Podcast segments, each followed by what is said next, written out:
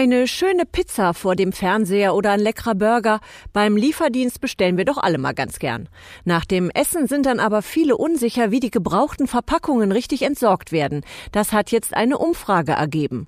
Axel Subkleff, Sprecher der Initiative Mülltrennung wirkt. Wie macht man's denn richtig? Nur Verpackungen, die richtig entsorgt werden, können auch recycelt werden. Und Recycling schützt Umwelt und Klima. Daher bitte Verpackungen aus Kunststoff oder Aluminium in die gelbe Tonne oder den gelben Sack werfen. Genau wie die isolierenden Warmhaltebeutel, die außen aus Papier und innen beschichtet sind. Der Pizzakarton gehört wie alle Verpackungen aus Papier oder Pappe ins Altpapier. Aber Verschmutzte Verpackungen bitte in den Restmüll werfen, denn Essensreste oder Fett können das Recycling erheblich stören oder sogar verhindern. Mehr dazu gibt's übrigens auch unter mülltrennung-wirkt.de.